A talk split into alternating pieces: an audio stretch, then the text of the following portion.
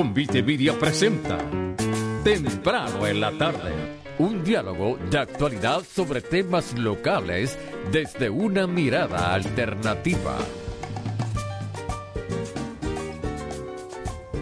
Muy buenas tardes, bienvenidos y bienvenidas a Temprano en la tarde, hoy 29 de diciembre del 2023, siendo el último programa de Temprano en la tarde y el último programa donde atendemos los temas de psicología de esta manera alterna eh, que usualmente tratamos de, abordar y llevar con nuestro diálogo.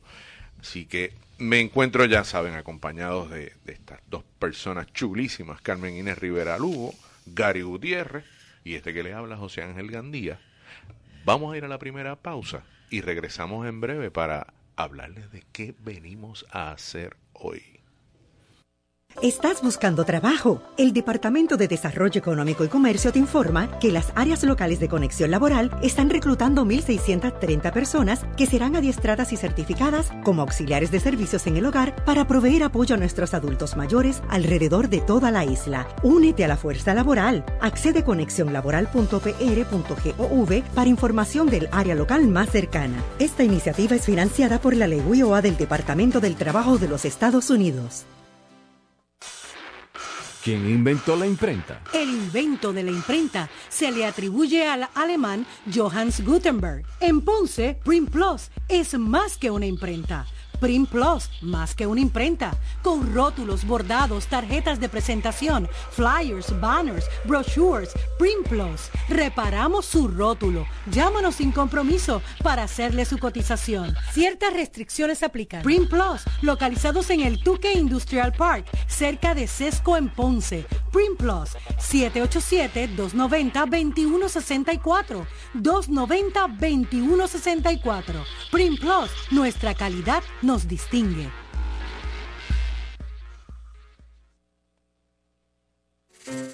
Escuchan temprano en la tarde. De regreso a temprano en la tarde. Hoy vamos a estar freestyling. Freestyling. freestyling. aún, aún así, como yo soy medio obsesivo, no comenten, por favor. Pues dije, pues vamos a tener alguna pregunta guía. Y de paso, se me olvidó decirles que vamos a contar hoy, como es nuestro último programa, con una de las personas que nos ayudó a romper el cascarón en este nuevo formato de temprano en la tarde, que es el doctor Luis Raúl Sánchez Peraza. Él va a estar a través de la línea telefónica, ya nos tira una señal de humo dejándonos saber que, que está pendiente Así que lo vamos a insertar al diálogo ya para eso de las 4 y 15. Carmen, Gary, ¿cómo están? Pues bien, bien, después del amago navideño extraño del COVID que me tumbó para el cumpleaños y todo lo demás, eh, estoy en pie, claro está, recuperada, hombre. Eh, y jangueando. Jangueando siempre, jangueando siempre. Para mí, janguear en cualquier dimensión es una de las eh, de las herramientas para mantener por aquello del tema eso que le mientan de salud mental que yo lo odio, por lo menos la mía, se mantiene con el jangueo en cualquier dimensión. Como hace entrecomillado, siempre, siempre entrecomillado. Sí. hemos visto que es eficiente. en eso, ¿verdad? Sí, sí, sí. oyéndolos el viernes pasado, Ajá. Cuando, cuando saludamos a las tías allá en el encuentro con los ponceños. Ajá. Eh, me di cuenta que la bohemia no es otra cosa que el karaoke de los baby pues, boomers. Te quedó chévere, pero es verdad, eso es. eso es. La, eh, cosa que tengo la misma impresión del karaoke, pero, pero bueno, qué, que se lo gocen. Qué interesante que dices eso, porque esa noche mi hija Isabel nos acompañaba. Ves que estamos freestyling y cuando salimos de allí mi, claro, mi hija es la más, es la más pequeña mía, imagínense. sí, definitivamente. Alguna referencia hizo a todo este chojo de, ¿verdad? Baby boomers que estábamos allí. y, aludió, aludió a otro nombre de millennials y yo como confieso que no le presto atención a eso, ella me aclaró. Y me dijo, tú, definitivamente, mami, mira la clasificación. Yo soy baby No, si fueran millennials hubiesen tenido un karaoke. Allí. No, no, no. no. Tenían música, tenían música en vivo, estaba, había gente allí de nivel, Charlie. Hombre, y Ana, y- por favor. y Estecita, o sea, Claro, o sea, nivel. cantamos, ¿Y cantamos. ustedes? Parece que la pasaron muy mal. La pas- Sí, sufrimos, sí. sufrimos, Yo me fui nosotros, Yo me fui temprano, pero entendí que no llegó la policía. nosotros sufrimos, por eso yo digo que el jangueo es porque, o sea, siempre que nos El juntamos, COVID le dio sufrimos. duro. El ciejo del COVID fue duro. Esos dos años fueron. Pues, pues Mira. yo, yo me lo perdí, pero, pero en esta ocasión no me voy a lamentar. Porque pude, pude estar con, con Javier y con Josué. Claro. Con- en la diáspora. Exacto, fuimos a la diáspora y, y allí pues tuvimos un encuentro maravilloso, así que, que pues me perdí el de aquí, pero me disfruté maravillosamente En una- chévere. En una, nota triste eh, para cualquier pensador Ah, sí. Eh, del mundo, eh, esta semana se dio a conocer el, el paso a la tierra de los ancestros del gigante eh, Negri, ¿verdad? Este, ay, el primer nombre de Negri, Tony Negri, creo que era. Este, Tony Negri, quien, quien yo lo conocí por, por su libro, por su libro el, el, eh, por su libro El Imperio y luego La Multitud. El Imperio es un libro maravilloso, La Multitud, eh, podemos bregar con eso, pero, pero, pero El Imperio, El esa Imperio, descripción sí. de, de, de, de ese de ese de esa or- organización casi orgánica por, por decir la, por la- la redundancia del capitalismo mundial y cómo y cómo se funciona Eh, Negri es un pensador italiano que eh, durante la mitad la segunda mitad del siglo XX eh, fue desde revolucionario estudiantil estuvo preso eh, llegó a ser senador en Italia eh, y fue un pensador que obviamente desde, desde el marxismo y, de- y desde el postmarxismo pues, pues, pues guió el pensamiento de muchos de nosotros eh, hace, hace, por lo menos en el caso mío con lo del imperio fue medular ese libro. Así que eh, eh, honor y gloria al maestro Tony Negri, que, que ya está en la tierra de los ancestros.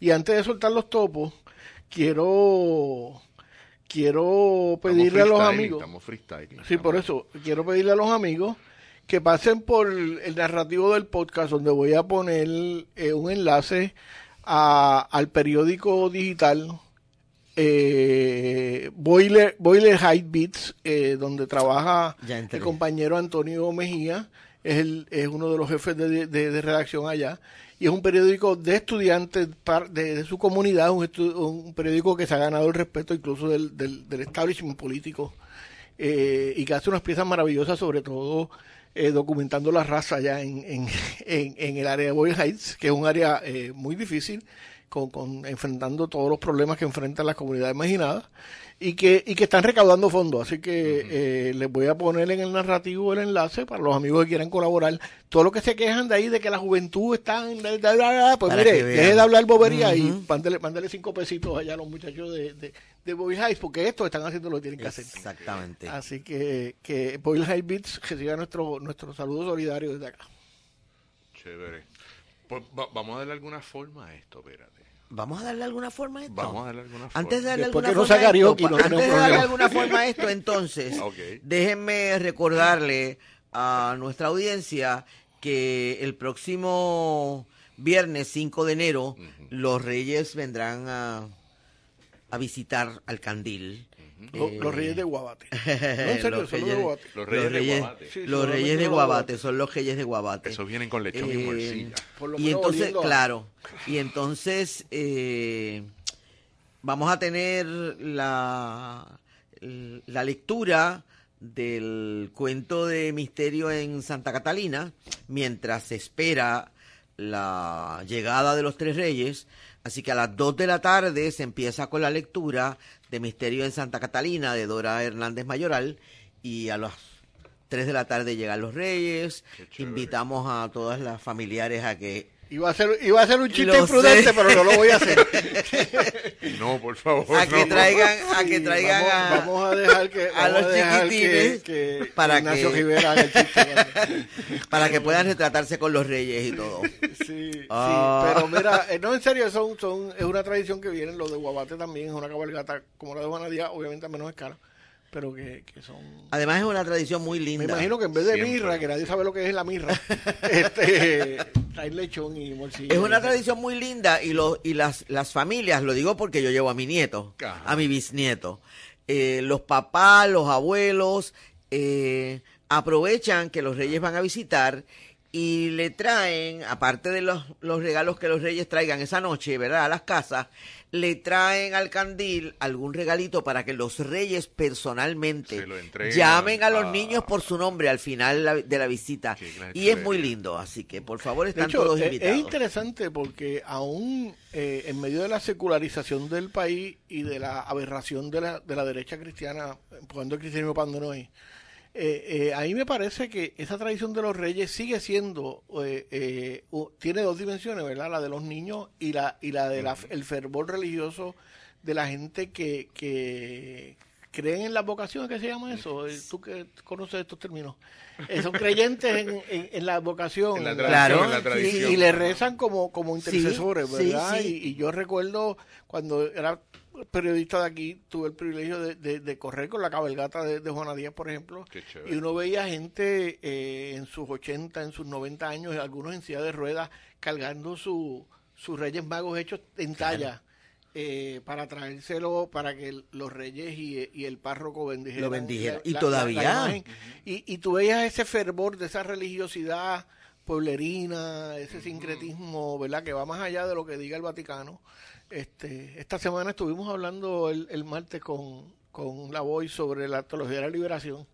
Y una de las cosas que enseñó la teología de la liberación es que no importa lo que diga el Vaticano, ni, ni, ni, el Kremlin, eso, las revoluciones y el cristianismo se hacen desde, las bases, ¿verdad? Siempre. Y, es, y, ese, y ese es un cristianismo de base. Claro. Eh, y hay un asunto de identidad, o sea, hay hay, hay un asunto de intersecciones, intersecciones de identidad. Entonces, me parece el, comentario que haces en términos de, de, cómo rompes con la idea de la iglesia clerical, o sea, claro, porque sí. hay gente que piensa que la, la iglesia es solamente esta cosa, de, la iglesia católica estoy hablando, que viene desde arriba hacia abajo y, y pues y respeta el, la tradición y todo lo que va desde allá arriba para abajo, pero ciertamente en la complejidad que vivimos, Ay, y esa palabra me encantó cuando dijiste la iglesia pueblerina. O sea, es, es cuando, cuando la gente se, se apropia del proceso y evidentemente hay unas intersecciones porque las identidades que vivimos los seres humanos son complejas. Eh, eh, esto hace más de 20 años, estoy pensando, fueron los 90. Eh, y, y yo todavía recuerdo en una iglesia, en una pequeña iglesia en Guaynabo, esta señora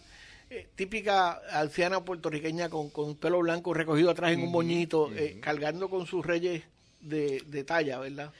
Eh, esperando, y, y cuando, cuando entraron los reyes en la, en la capilla, en eh, la cara de aquella persona, de aquella señora parecía una nena de dos años, ¿verdad? Que había visto y, todavía, quizás, quizás no se comparte tanto, la gente no sabe, pero en este país, eh, la cantidad de lugares en donde se celebran eh, promesas desde el promesas cantar vigilias entre el 5 y el 6 eh, es increíble y la gente cuando nosotros teníamos Hacienda Juanita eh, acostumbrábamos literalmente a celebrar la, desde la vigilia que implicaba amanecerse verdad cantándole.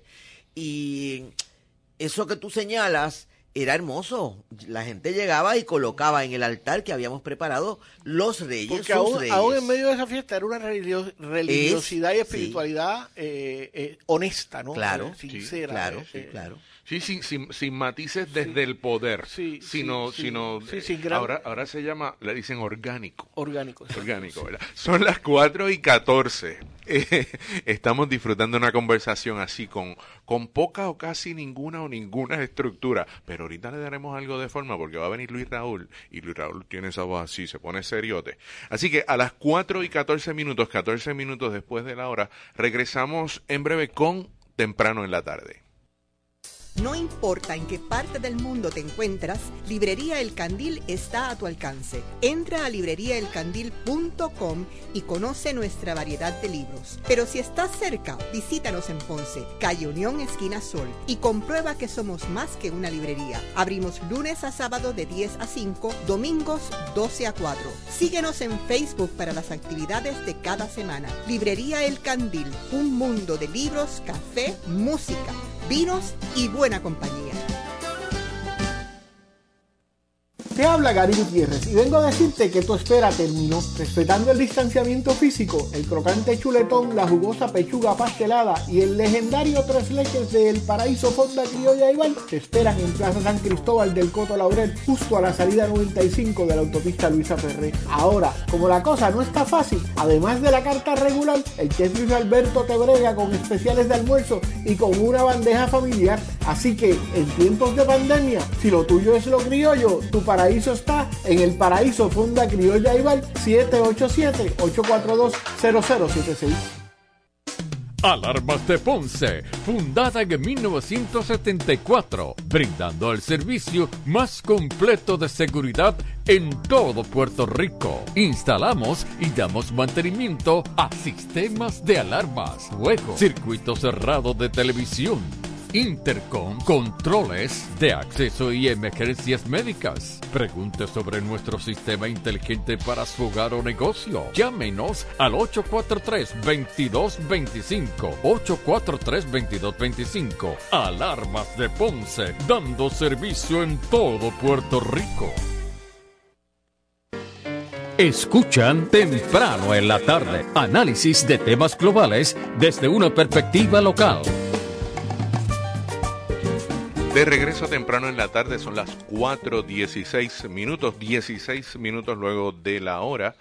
Eh, en este momento, antes de, pasar a la línea telefónica que nos están tratando de conseguir a, Luis Raúl, eh, voy a compartir una, información que es sumamente importante de, un gran amigo que estaba pasando por un momento difícil de, de mucha lucha, de lucha contra el cáncer. Eh, estoy hablando de, del amigo Luis Antonio Lugo Rodríguez. Eh, mucha gente lo ha conocido aquí en Ponce por, por Bemba. Algunos, los amigos más íntimos y amigas más íntimas de él, le llaman así. Luis Antonio en, en este momento eh, necesita de, de, nuestra ayuda. Estuve hablando hace unos, unos, minutos con su papá, que mucha gente que posiblemente nos esté escuchando sabe quién es eh, eh, Luis A. Lugo, Cuqui Lugo, que trabajó por mucho tiempo en Almacenes Ayala, y su mamá Vivian Rodríguez, que son personas que, le conocemos, son ponceños de, pura cepa. Así que, que, Luis Antonio, en este momento que está dando su batalla contra esta terrible enfermedad, pues necesita el apoyo económico para todas las cosas que no, no están cubiertas, ¿verdad?, por los planes médicos. Y, y es de nuestra parte eh, necesario darles a conocer a la gente que nos está escuchando, que pueden ayudar eh, al proceso de Luis Antonio a través de su ATH móvil. Eh, pueden buscar en ATH móvil a través de Business y allí eh, buscan a todos con Luis Antonio. Cada una de las palabras con letra mayúscula. Todos con letra mayúscula, con letra mayúscula, Luis Antonio con sus letras mayúsculas, todo junto, todo corrido. También hay una cuenta de cheque en el Banco Popular y la cuenta de cheque, si usted desea y puede eh, hacer su donativo directamente en la cuenta del Banco Popular, el número de la cuenta es 275 23 4505. Repito, 275 23 4505. También hay un GoFundMe y en el GoFundMe pues pueden buscar eh, también la, la, frase todos con Luis Antonio en GoFundMe y quienes tienen acceso a través de las redes pues que sientan entonces que esa puede ser la ruta de aportar para eh, darle apoyo al tratamiento de Luis Antonio. Mira, mañana nos informa Tamara Yantín que mañana hay Open Mic es decir, van a haber micrófonos abiertos para los amigos que les gusta la poesía y que, y que escriben poesía o que declaman poesía.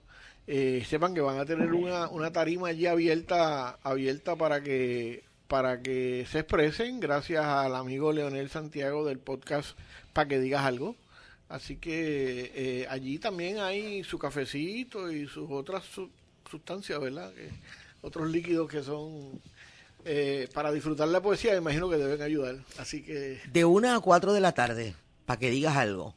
Y metí la cuchara ahora porque. Para que, digas algo. Y metí la cuchara ahora, antes de empezar a hablar con cierta formalidad. que nosotros siempre hablamos formalmente. Yo no sé por qué Gandía dice eso, ¿verdad? es que hay maneras y maneras de hablar formalmente, pero bueno. Porque estos últimos comentarios que hemos hecho, lo que comentamos sobre la tradición de los Reyes Magos, eh, la convocatoria a colaborar con Luis Antonio, eh, el comentario sobre el live de poesía, eh, yo, por lo menos yo, creo que son muestras, pequeñas herramientas para, para trabajar. Lo que yo eh, entiendo que es la vida buena. Eso que otra gente llama buena salud mental, yo odio el término de salud mental, de eso estaremos hablando ahorita. Eh, y entonces, como vamos a estar reflexionando... como una bohemia, pero con vergüenza. Exactamente. y con vergüenza relativa, ¿ah? otra vez entre comillas. Yo también tengo mis, ah, mis, particularidades con eso de la vergüenza. Depende de cuál vergüenza estemos hablando. Y entonces quería aprovechar para usar esto de pie para la reflexión que estaremos haciendo eh, durante el resto del programa, ¿verdad? Eh, fíjense cómo cada una de esas instancias eh, a lo que alude es a una expresión de, reconocimiento del otro, de solidaridad con el otro. Yo pienso que, por ejemplo, la ceremonia de los Reyes Magos y la dimensión de la religiosidad que atraviesa las vigilias o las promesas de los reyes tienen que ver con el sentido de, de confianza y de esperanza y el compartir eh, con los otros. Bueno, es lo que nos hace seres humanos. Yo creo que desde, que aquellos ancestros bípidos que se sentaron en un momento dado, luego de que jugaron el, el, fuego a los dioses, se sentaron alrededor del fuego por la noche a, a, decirse embuste de lo que habían hecho cazando unos a otros. pues, pues me imagino que, que, que, es parte de lo que nos hizo seres humanos y yo creo que, que todo este tipo de cosas, ¿verdad? Yo como, como, como antropólogo este, aficionado los miraba el viernes y, veía eso, veía, veía la, la, la, tribu alrededor del, del fuego. Por eso esa palabra es tan fascinante para mí, la tribu. La tribu alrededor del fuego. El fuego ha cambiado, hay distintos fuegos, pero es la tribu alrededor del fuego. Incluso puede ser los videojuegos para Por eso sí, siempre. Y, si miramos esos primeros símbolos en las cuevas, ¿no? Donde en las cuevas de Altamira, donde lo que habían era eh, eh, los mamuts y cómo, eh, cómo defenderse o cómo cuidarse. Entonces, los, embustes que se decían. Sí, lo, que, lo que pasa es que esa comunicación ilustra preocupación por el otro también. Claro. Entonces, ¿cómo, cómo es a través del lenguaje claro, que podemos ir estando? Claro. Por eso un micrófono abierto con esa, ese nombre maravilloso que Lionel le puso, ¿verdad? Ese podcast, para que digas algo, a mí me parece fascinante. Porque es, es eso, ¿no? Eh, así que con ese, con ese, sí, con esa, con ese pie forzado, invitamos a, a Luis Raúl. Dale, dale, a que, nada, a que converse cómo él, cómo él ve la salud mental, cómo él concibe la salud mental, de qué se trata eso de la salud mental. Hola, querido. Aquí estoy oyéndolos y disfrutando y tengo que hacer varios comentarios. Lo primero, es que eh, Gandía me presentó como que ahora viene la seriedad. A ti te presentó como que aquí viene la formalidad y lo único que le voy a recordar a Gandía al respecto es qué diría su suegra. Porque a serio lo cogieron. lo segundo, lo segundo, con respecto a lo que menciona Cari, dos cosas que menciona Cari, eh, que me parece que debo reaccionar. Eh, no, una fue Gandhi, otra fue Gary. Eh, eh, con respecto a la situación de Luis Antonio Lugo, yo tengo programada una donación de plasma, plaquetas y sangre para el próximo 2 de enero. Si él necesita esa donación, pues cuando vaya a hacer la donación, eh, lo único que tengo que hacer es registrar su nombre, pero necesito que me confirmen si su tratamiento requiere de ese tipo de transfusión. Eh, lo próximo es un comentario en reacción a, eh, la información que nos proveyó Gary, con relación a este periódico, que me interesa en particular tener mayor información sobre ese periódico y, aprovechar para eh, dar eh, darles información sobre este proyecto en el que estamos involucrados. Eh, cuatro profesores de cuatro distintas universidades en Latinoamérica, una, en, una joven profesora en Brasil, uno está es uruguayo pero está en Chile y el otro es un profesor en Costa Rica eh, este proyecto nace como resultado de la conferencia que yo coordiné con la participación de Carlos Severino y es un foro de discusión de estudiantes en torno a la geopolítica del mundo actual. El, ya va por su segundo número. El primero giró en torno a la reacción de un estudiante palestina frente a lo que ocurrió, ocurre constantemente y sigue ocurriendo y no hay proyecciones de que eso vaya a cesar, la situación de Palestina. El segundo número, eh, contamos con la, la colaboración de una estudiante argentina quien reaccionó a las elecciones, a la elección que todavía raya en lo absurdo de mi ley en Argentina y proyectamos que el próximo número es, estamos tratando de identificar una estudiante haitiana eh, para que eh, nos provea su perspectiva de todo este plan de, de intervención de las Naciones Unidas y por qué la resistencia del pueblo haitiano a a, que ocurra tal intervención. Eh, de manera que el proyecto está formándose, se está organizando.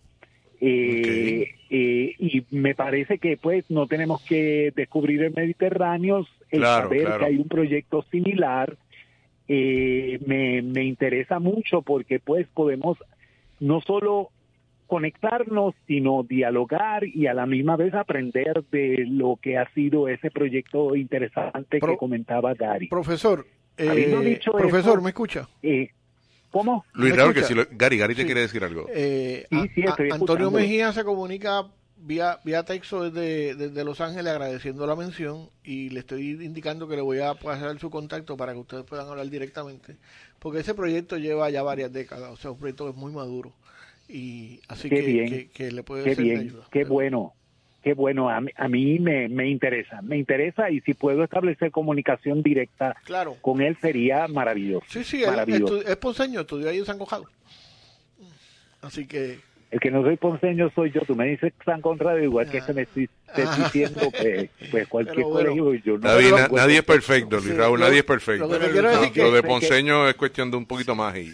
Ya es, un estado mental. Ni perfecto. Es un estado mental lo de ni ponceño. Ni serio ni perfecto. Eso te lo puedo adelantar. Bueno, eh, entiendo que la, la conversación que nos convoca, aunque de una forma freestyle, como ustedes lo han denominado, gira en torno a nuestras eh, concepciones de, salud y salud mental. Yo debo de cualificar mi respuesta eh, eh, porque cuando yo me acerco a la idea de la salud y como, como consecuencia a la noción de salud mental, yo lo hago en gran medida desde los llamados paradigmas de la complejidad. Ok, Luis Raúl, mira, es que tengo las 4.29, vamos a ir a la pausa para entonces aprovechar que nos has traído el pie forzado de la conversación, ¿verdad? Y entonces regresamos donde lo acabas de dejar, ¿ok? Así que las 4.29, 29 minutos después de la hora, vamos a la pausa y al compendio y regresamos en temprano en la tarde. Esta es WPAB 550 Ponce, la radio del sur de Puerto Rico. A nombre de la gran familia de PAB.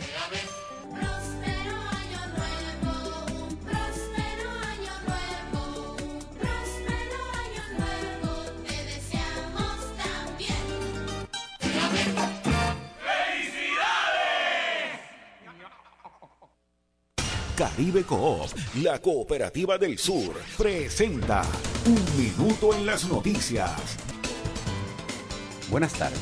Les habla Andrés Soto Guillén y esto es Un Minuto en las Noticias. El director de la Administración de Servicios Médicos, doctor Israel Ayala, hizo un llamado a los padres y a las familias a crear conciencia sobre los daños que pueden sufrir las personas al manipular pirotecnia y fuegos artificiales. A pocas horas de despedir el 2023, Ayala exhortó a los padres, madres y adultos a estar alertas ante el manejo de los fuegos artificiales, ya que su mal uso puede provocar quemaduras y lesiones en el rostro, brazos, piernas o todo el cuerpo. Además, la onda expansiva de estos puede dañar estructuras musculares y óseas mencionó que en el 2022 se recibieron heridos por pirotecnia desde las fiestas de acción de gracias, por lo que es momento de disfrutar en familia pero sin llamar al peligro, concluyó. Una alerta sobre un menor ahogado recibieron la mañana de este viernes agentes del negociado de la policía de Huánica en la avenida Esperanza Hidrach, en el área de la pescadería del muelle en el malecón. Según los primeros datos, la llamada fue recibida a través del sistema de emergencias 911 y en ella se notificaba de una persona arrastrada por las corrientes marinas. Al llegar la policía y rescatar el cuerpo, se pudo constatar que éste correspondía a un menor de unos 16 años aproximadamente. Personal del Cuerpo de Investigaciones Criminales de Ponce se hicieron cargo de la investigación junto al fiscal de turno. Ocho heridos dejó una enorme ola que sorprendió a un grupo de personas que se encontraban en la orilla de una playa en California. Las marejadas impactaron la costa de Ventura, localidad ubicada a una hora de Los Ángeles, y el momento fue captado por una cámara del Departamento de Policía. La unidad dijo que el hecho ocurrió durante el aviso de alto oleaje por las mareas. A causa de esta ola, ocho personas fueron trasladadas a hospitales locales. Actualmente, las playas del condado están cerradas al igual que el muelle de Ventura. El Servicio Meteorológico Nacional alertó que las costas desde el sur hasta el centro de California corren riesgo extremo con oleajes peligrosos que podrían provocar inundaciones costeras durante el fin de semana. Hasta aquí las informaciones. Regresamos con temprano en la tarde. Un minuto en las noticias. Llegó a ustedes como cortesía de Caribe Coop, la cooperativa del sur, con sucursales en Guayanilla y Ponce. Teléfono 835-2480.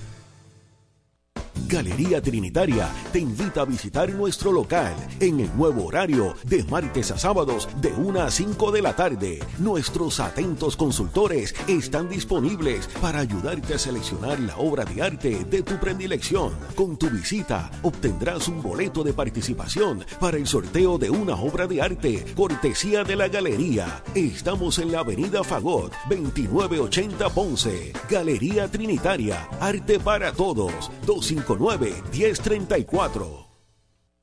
Laboratorio Clínico Clausels, siempre atentos para servirle a usted y a su familia, ofreciendo visitas al hogar para servicios de laboratorio con cita previa, recibiendo órdenes médicas, análisis de colesterol y todos los análisis. El Laboratorio Clínico Clausels cuenta con los mejores equipos sofisticados y totalmente automatizados para brindarle al paciente un servicio con prontitud y exactitud. También resultados por internet. Laboratorio Clínico Clausels 787-841-1401. 787-841-1401. Localizados en la calle Victoria número 333 Ponce. Servicios de laboratorio de la más alta calidad.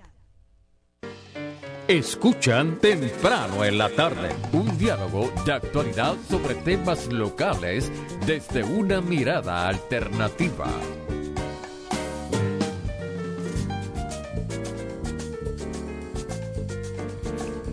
De regreso a las 4.34 a temprano en la tarde y estamos en, introduciendo una conversación sobre el tema de, de lo que es el concepto, la categoría, la idea de hablar de salud mental con la que necesariamente no estamos completamente de acuerdo y eso es lo que estamos tratando de posar, ¿verdad?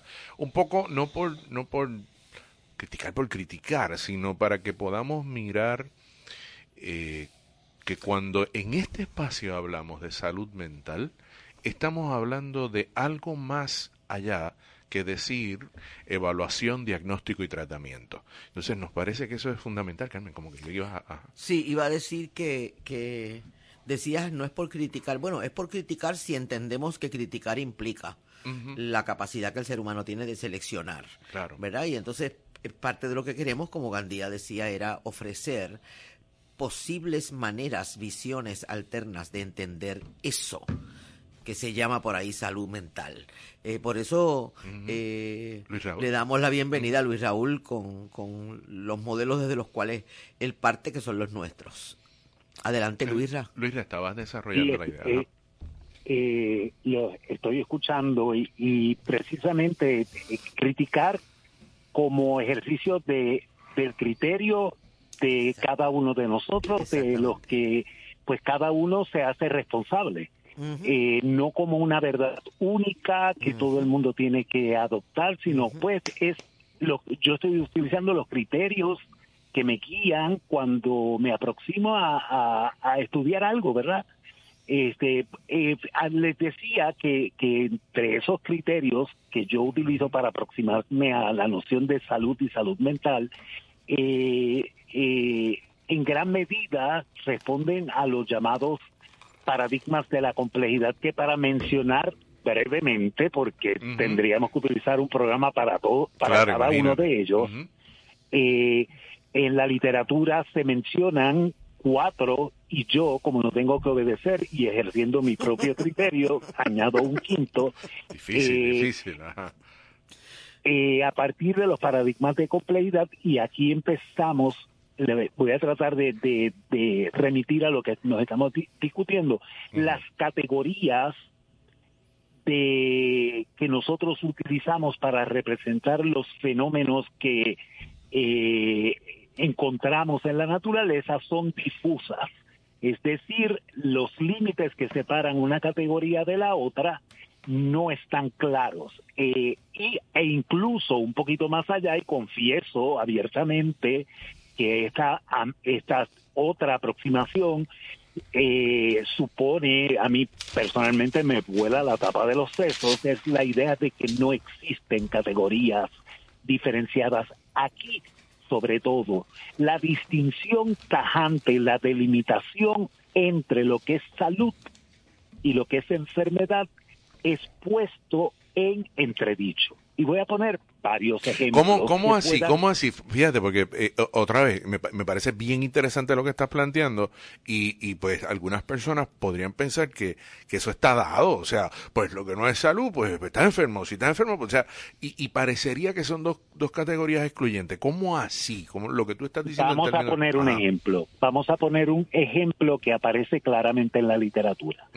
Nosotros vamos al médico porque tenemos fiebre, porque la fiebre es significada como señal de enfermedad. Sin embargo, a partir de los paradigmas de la complejidad, la fiebre es una reacción de nuestro sistema inmunológico ante la presencia de un microorganismo que tenga un potencial de ser un patógeno. Por lo tanto, es una respuesta del ejército del cuerpo. Es una respuesta un- que solo un Nuestro- cuerpo saludable puede hacerlo. no, muchos de esos microorganismos o patógenos no sobreviven a altas temperaturas.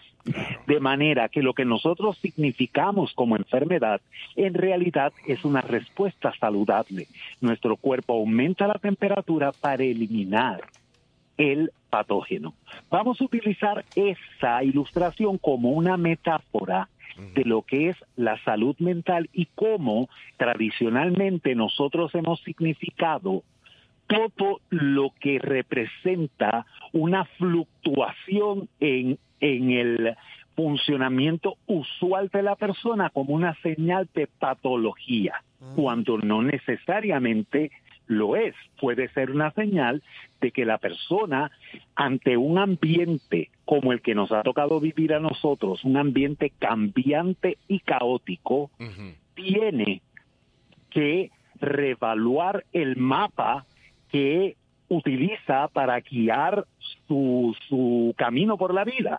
Por ejemplo, eh, como un ejemplo de, de fluctuación, eh, se significa una reducción significativa en eh, una re- reducción considerable en el nivel de funcionamiento usual de la persona, eso es significado como de presión en el libro gordo de Petete, o sea, el DSM5 y el DSM4 y el 3 y el 2 y el 1. Y entonces, entonces sin embargo, Ajá. sin embargo, sin embargo, una persona que atraviesa por la llamada depresión probablemente disminuye significativamente su nivel de actividad física, pero su actividad mental no disminuye porque se encuentra precisamente invirtiendo sus energías en evaluar esquemas de pensamiento que resultan obsoletos para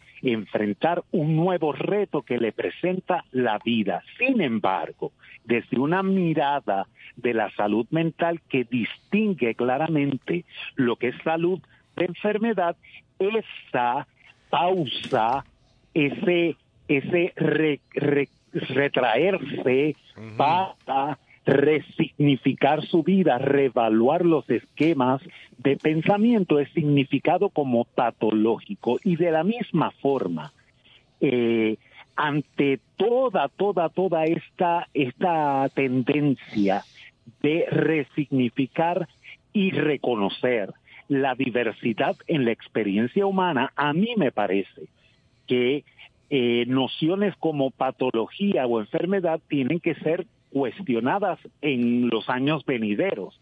Y tendríamos que decir que en gran medida los que ubicamos una plaza docente en instituciones académicas tenemos que llevar un cuestionamiento de por qué en el currículo de los programas de psicología sigue apareciendo un curso de psicopatología ante lo que a mí, a mí me parece absurdo. Y para usar una palabra que utilizó eh, recién Gandía me parece anacrónico. Eh, eh, ante eh, me parece que, que continuar y perpetuar en el adiestramiento de nuevas generaciones de estudiantes la idea de que su labor es significar e identificar como patológico aquello que representa una fluctuación en el funcionamiento de una persona en un momento de su vida ante un mundo cambiante y caótico, me parece que tiene que ser reevaluado.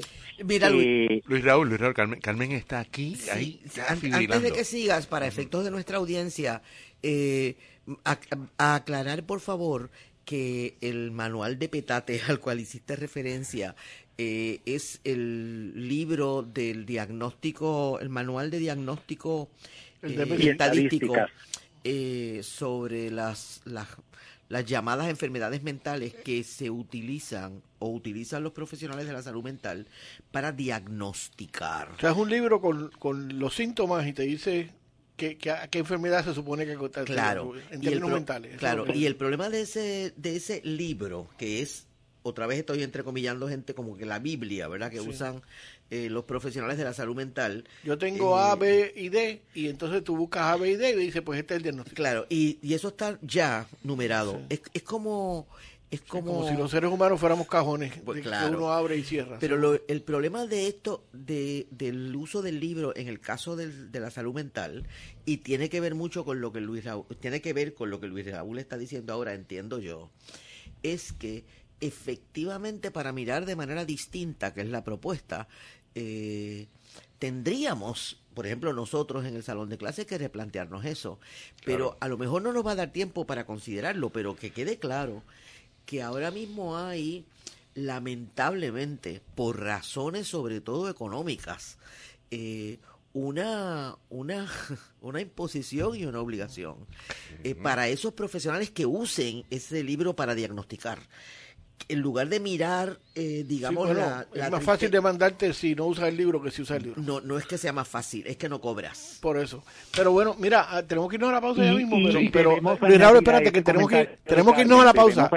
Dame, dame un segundo que tenemos que irnos a la pausa, pero quería añadir, quería añadir a la, a la conversación como lego que me parece que lo que están diciendo es que esto de las enfermedades mentales muchas veces a- a- a- es el que es diferente, ¿verdad? En la China de Mao te mandaban 40 años de rehabilitación cuando tú cuando tú eras diferente, este en Estados Unidos si eres diferente, pues y, y hablas con los espíritus porque esa es tu tradición, pues te, te medican porque se supone que está...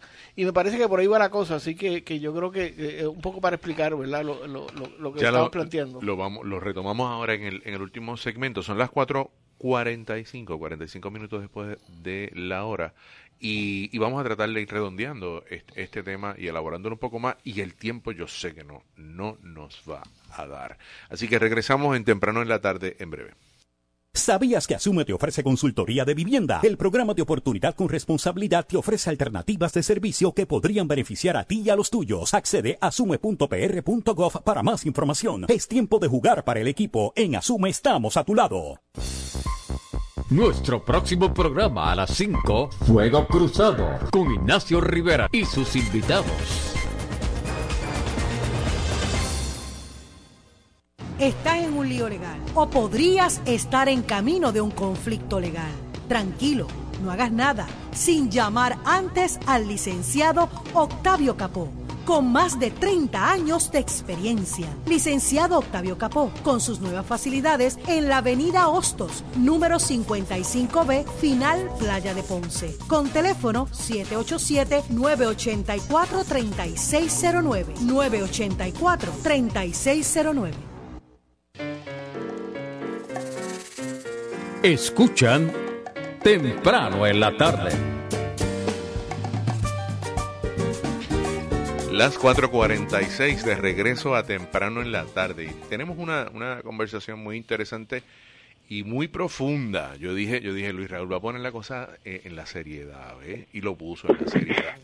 Mira, el, me parece importante eh, un poco llevar la idea eh, de que la noción crítica a la cual nos queremos adscribir supone que miremos lo que es la psicología, la salud, y voy a, voy a hablarlos aparte, no estoy diciendo salud mental, quiero decir la salud en, en un sentido más amplio, eh, desde los contextos donde vivimos los seres humanos.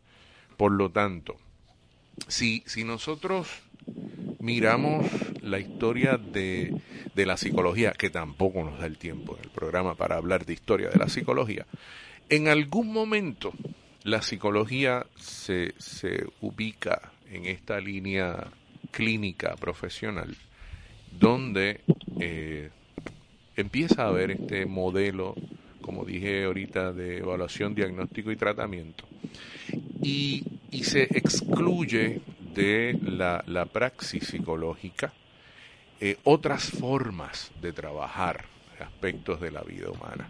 En ese sentido, me parece importante que, que al mirar críticamente, voy a usar, digo yo, una frase que utiliza mucho Luis Raúl, no votemos el bebé, el agua con el bebé. O sea, entendemos, y, y, es una conversación que teníamos acá, ¿verdad? Personas que pueden estar recibiendo algún tipo de servicio y que quizás por falta de tiempo al explicar toda esta mirada crítica, ¿verdad? Eh, podrían, podrían quizás entender que estamos diciendo esto no sirve, esto no es, y no, no, no. La complejidad supone que hay múltiples niveles para entender un fenómeno, pero un nivel no necesariamente excluye el otro. E, en ese sentido, la complejidad es un ejercicio evidentemente no para solucionar la cuestión, sino para problematizar la cuestión. Así que desde ese punto de vista, creo que Carmen, Carmen está aquí tirando señales, pero una cosa, y a, pues dale Carmen, a los compañeros. Yo quería, yo quería añadir al comentario eh, aclaratorio de Carmen Inés eh, y el tuyo, eh, Candy, que también si vamos a adiestrar con respecto a este documento, porque ciertamente la inserción laboral va a estar atravesada por esto, también tenemos que trabajar el hecho de que este documento, el el manual de diagnósticos y estadísticas de trastornos mentales está atravesado tanto por el complejo industrial, farmacéutico, médico, hospitalario que subvenciona las investigaciones para legitimar las categorías que aparecen ahí y también está atravesado por el capital financiero, es decir, las compañías aseguradoras. Carmen, mira, eh, Luis Raúl, este, otra vez, es que si, seguimos así vamos a estar entrando en, en, el, en, el, en el detalle del análisis y no nos va a dar el tiempo. Ajá. Carmen. A, los compañeros y las compañeras que nos están escuchando, estamos tratando de decir, de compartir eh, con ustedes nuestra idea de que nosotros los seres humanos eh, creemos y buscamos, por, por razones de sentirnos cómodos y seguros, que, que la vida que vivimos está organizada de manera natural. En el caso particular de, por ejemplo, lo que es salud y lo que es enfermedad, es como si se pudiera saber con claridad y con certeza. Este estado implica salud y este estado implica enfermedad. Eh, lo que estamos diciendo es que en el mundo natural esas divisiones tan así certeras no existen, no se dan. Un ejemplo para los que no son psicólogos, pregunto, en principio del siglo XX, las mujeres que eran rebeldes y exigían su espacio, las diagnosticaban con histeria. Exactamente. Y, y de eso que estamos hablando. O, estamos hablando de que, de que al homosexual hasta los otros días lo diagnosticaban como un trastorno sexual. Eh, y en ese libro, por y ejemplo. en ese libro, en las anteriores, ¿verdad? En la edición anterior estaba. Y, y de eso es lo que estamos hablando, ¿verdad? De que de que las ciencias sociales, la criminología igual, siempre han sido perras del sistema y siempre han sido, han sido utilizadas para, para justificar el sistema. Entonces, si usted no está de acuerdo con el sistema, pues le ponemos un, sello de enfermo y lo descartamos. Ok, pero, pero, pero es importante que quienes nos escuchan y buscan servicios entiendan que hay varias varias dimensiones aquí mezcladas, ¿verdad? O sea, eh, cuando uno va uno va a buscar ayuda porque eh, está enfrentando una situación de, difícil emocionalmente o psicológicamente o cognitivamente. Eh, hay toda una serie de recursos y modos de mirar. Lo único que estamos diciendo es, no estamos bregando con verdades absolutas. Así que ese, ese, ese mensaje para nuestra audiencia común y corriente. Por otra parte, este tema requiere una reflexión y una atención de parte de que de los profesionales que trabajamos en el campo de la salud mental, eh, trabajadores sociales clínicos, psiquiatras, que es mucho más profundo. Claro que hay que hacer una revisión crítica. Lo que estoy diciendo es que no podemos tratar en, un programa tan corto de manejarlo las dos cosas a la vez. Así que pienso, pienso, pienso que, que, que nuestra nuestra nuestra comunicación a quienes nos están escuchando es cuidado, ¿verdad? O sea, como, como con todo en la vida, en el caso de eso que se llama salud mental, cuidado. No tenemos la verdad agarrada por el mango, la sartén agarrada por el mango en términos de la salud mental. Eh, a veces lo que un profesional puede entender que es un síntoma de una enfermedad puede verse desde otra mirada como una señal de resistencia del propio ser humano que está ayudándolo a enfrentar una situación, como decía Luis Raúl. Y, para no confundirnos, ¿qué hago? ¿Voy a uno o no voy a otro? Se puede buscar ayuda, se debe buscar ayuda, ¿verdad? Pero con la idea de que usted no va allí, y esto aplica igual, a, por lo menos desde mi perspectiva, a la medicina en general. Eh, con la idea de que usted no va allí a buscar contestaciones definitivas ¿verdad? Y que tiene que aportar su voz a, la persona con quien está bregando. Así que en ese sentido, nuestra mirada a la salud mental es que, que es una especie de nombre o de clasificación que le damos para tratar, sobre todo en el caso de los profesionales, comunicarnos nosotros, para tratar de, darle sentido a algunas maneras de comportarse, a veces distintas. Eh, y, pues, se significan como si fueran patología cuando no necesariamente lo son. Es importante dejar claro que lo importante, me parece a mí, ¿verdad? Y pregunto, eh, es cómo usted se siente y cómo usted lo maneja. Y si para usted es un problema, usted tiene que buscar ayuda. Si para usted no es un problema de comportamiento, pues no tiene que buscar ayuda. Pregunto, ¿verdad? Bueno, yo, yo ahí, ahí levanto la bandera amarilla. Este, Acuérdese que yo no soy psicólogo. Sí, lo que, lo que pasa es que en, en, algunos procesos, y fíjate que yo no estoy diciendo diagnósticos, ¿verdad? Yo, enfoco el, el, proceso de, de, del dolor humano, de lo psicológico, desde, desde, ese concepto, desde un proceso, lo que me permite mirar desde donde Luis Raúl está hablando. Y de un la proceso interaccional. Y por eso la complejidad, la cuestión sistémica, la interacción, el contexto, la historia, o sea, ahí hay cantidad de variables, ¿verdad? Que necesariamente cuando se usa el libro que Luis Raúl estaba mencionando y se diagnostica, se saca al sujeto de ese contexto, ¿no? Y, y se ve, se ve, se objetiva la situación. Por ejemplo, eh, por ahí, por ahí empezamos a, identificar una, una forma diferente de verlo con la cual yo no conjugo, ¿verdad?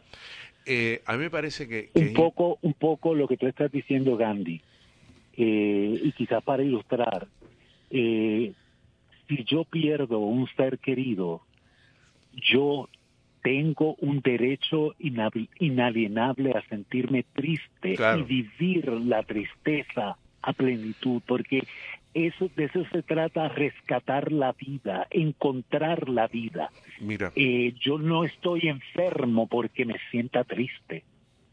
Claro, y eso, eso, y eso es un tema también. Negar mi tristeza eh, o significarla de una forma completamente distorsionada, probablemente me va a guiar a un camino que probablemente no hay regreso, ¿verdad?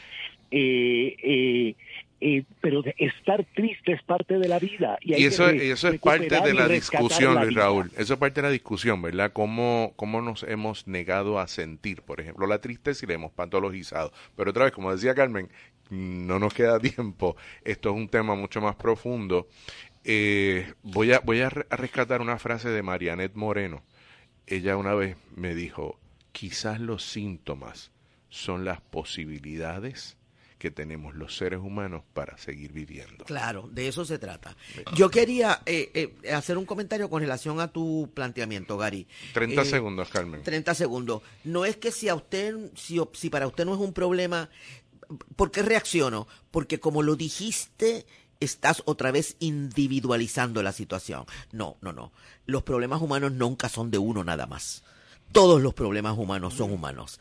Así que no es si para mí es un problema, si para nosotros, si para mi contexto es un problema, vamos a buscar ayuda. Me parece que esa es la mejor manera de cerrar el programa. Saber, pensar, sentir que el problema de uno es el problema, o de una es el problema de todos y de todas. Las 4.57 último programa del año de temprano en la tarde. Gracias a la gente de Convite Media, gracias Luis Raúl, gracias Carmen. Gracias a la audiencia. Gracias a Cari y a Gary y un abrazo a la gente que nos presta su atención y nos da su respeto todas estas tardes.